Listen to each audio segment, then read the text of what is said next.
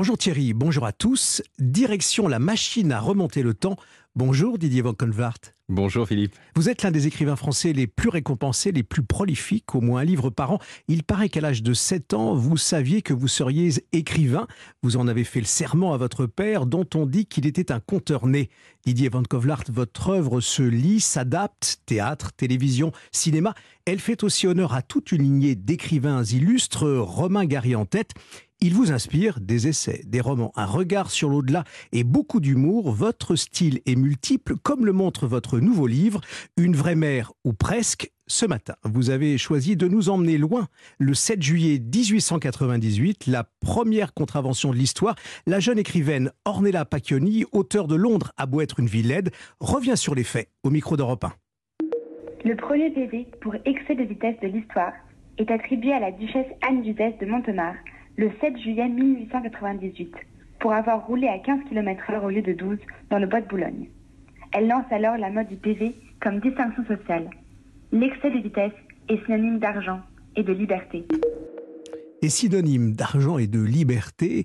Euh, c'est ce que nous rappelle euh, Ornella Pacchioni, euh, qui donne au fond les, faits. une femme, une contravention, le bois de Boulogne, on est à 15 km heure au, lieu des, 12 réglementaires. C'est une histoire du passé, c'est peut-être prémonitoire, vu ce qui se passe en ce moment entre les automobiles. C'est bon, la contravention m'intéresse par rapport à, à mon roman, mais cette femme est quand même assez extraordinaire. Anne de Mortemar, euh, Anne de Rochechouart de Mortemar, duchesse d'Uzès, euh, ne s'est pas contentée d'avoir cette première contravention pour excès de vitesse. Euh, comme l'automobile club à l'époque était réservé aux hommes, elle a créé un automobile club féminin et puis, elle a créé aussi la première association de, femmes peintres euh, et sculptrices. Elle était engagée, Didier von Colvart, et contestataire à sa manière, d'une ah, certaine manière. Tout, à la fois, elle a aidé, elle a financé le général Boulanger en tant que légitimiste orléaniste, et, puis elle a, elle a protégé. Euh, elle était très amie avec Louise Michel, et elle a et l'anarchiste euh, Auguste Vaillant qui a avait été exécutée, elle s'est occupée de sa fille. Elle a vraiment, elle avait vraiment des, des coups de cœur, des coups de au-delà de tout clivage politique. Et c'était bon une vraie, une vraie féministe avant que le, que le terme existe. Et il faut parler de son permis de conduire aussi. Hein. Elle, a montré une, un exemple, une voie. Elle a, aussi. Donc, elle a obtenu le premier permis de conduire féminin qui s'appelait euh, certificat de capacité féminine. Et deux mois plus tard, elle, obtient la première verbalisation à bord de sa Delahaye type 1. Alors les voitures vous inspirent. Cette date aussi, pourquoi l'avoir euh, finalement euh, choisie euh, en, dehors de, et on va y venir, en dehors de votre livre qui est dans l'actualité? Bah, je trouvais ça bien de reparler de cette femme parce que tous ces exemples, euh, parce qu'on a tendance à croire que c'était une duchesse, donc c'était simple pour elle. Pas du tout. Les combats de femmes, justement, étaient, euh, avaient besoin de ces aides, en tout cas financièrement. Elle a, elle a vraiment aidé la cause euh, beaucoup et aidé des, des, femmes persécutées pour leur, leur refus de, de, de, rentrer dans le moule que souhaitaient les hommes. Pionnière à sa façon, on disait engagée, femme terriblement libre aussi. Et, et dans cette date, euh, on pense à quelques clichés, euh, notamment d'autres femmes, pour être encore plus proche de nous. Je pense à cette photographie que vous avez en tête de Françoise euh, Sagan, autre clin d'œil sur les routes de Normandie avec sa décapotable. Là, il y a aussi une sorte d'ivresse et d'envie d'être d'être libre. Oui, le, vent de la liberté, les cheveux au vent, une voiture, et puis cette sorte paradoxalement de, confiance en prenant des dangers au volant, bon, c'est un peu embêtant pour quand il y a des gens qui roulent en face, mais c'est vrai que c'est s'en remettre un petit peu à la fois au destin tout en ayant confiance dans sa bonne étoile. C'est un peu ce qui caractérise euh, ce genre de femme et leur rapport avec le volant. Alors là aussi, Didier Voccolvert, il faut le dire, euh, ça ne sous-entend pas qu'il euh, faut tout faire et n'importe quoi. il y a aussi cette notion hein, qui date de, cette fin du 19e siècle. Partager la route, c'est la réglementer. Hein. Mm. Là aussi, ça fait partie des points sur lesquels il faut au fond s'entendre. Oui, puis surtout avoir ben, se mettre d'accord sur un code de la route, le, diffuser, et puis. Mais c'est intéressant de voir que dès le début, la, la, répression financière était à l'œuvre. Hein. C'est dès que l'automobile a été inventée, euh, voilà, il a fallu. On s'est dit en même temps, ce sera un moyen de, de faire rentrer de l'argent dans les caisses. Didier Van Colvart, vous conduisez vous-même, vous ah aimez euh, la voiture. Mmh.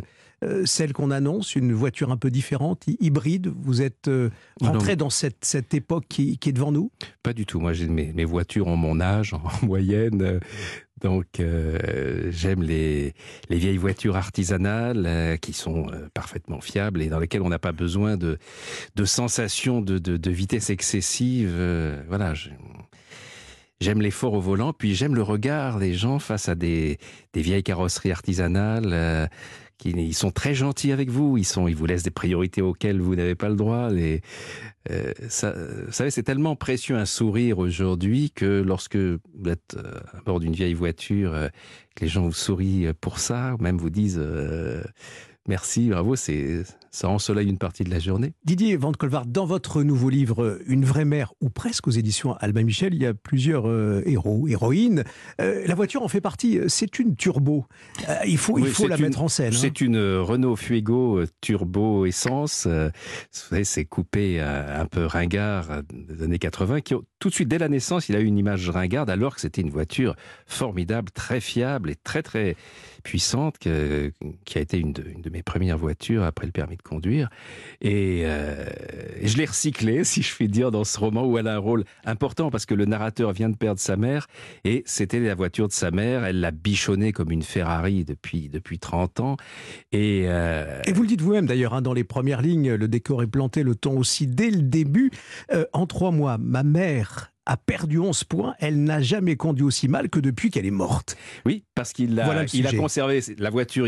Elle lui avait demandé de continuer à la faire rouler, ce qu'il fait, mais il n'a pas encore changé la carte grise. Elle est toujours au nom de la mer. Flash radar, contravention arrive au nom de la mer. C'est votre héros qui Et conduit. Elle perd deux points, oui.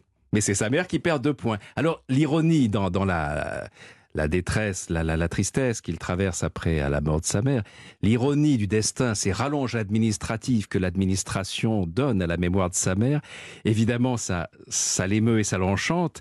Deuxième excès de vitesse, la mère perd encore deux points et, et là il se dit mais si si ça continue parce qu'il ne fait pas exprès, envoie envoie ce, ce ah, courrier, il faut immédiatement penser au stage de récupération de points. Et il se dit voilà le jour où elle a plus de points, elle va recevoir une convocation à un stage de récupération. Qu'est-ce que je fais? J'engage une sosie eh bien, c'est une, comédienne à la retraite qui entend ça euh, dans la dans l'EHPAD où où il est allé voir la sa tante, la sœur de sa mère décédée, et, et, cette comédienne va décider de relever le défi. Elle se propose. Elle a connu la mère.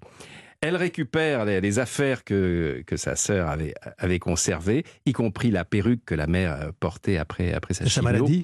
Et, et elle sonne à la porte du narrateur il ouvre et il a devant lui le fantôme de sa mère en chair et en os, qui lui dit, je pense que je suis votre seule chance.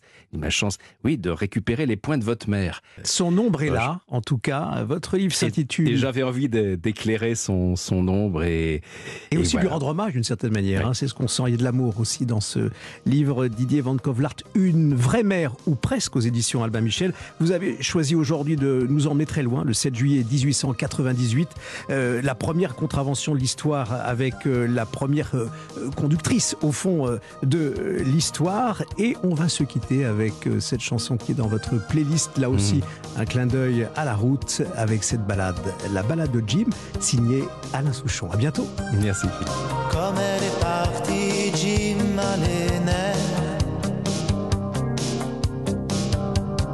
Jimmy boit du gin dans sa Chrysler.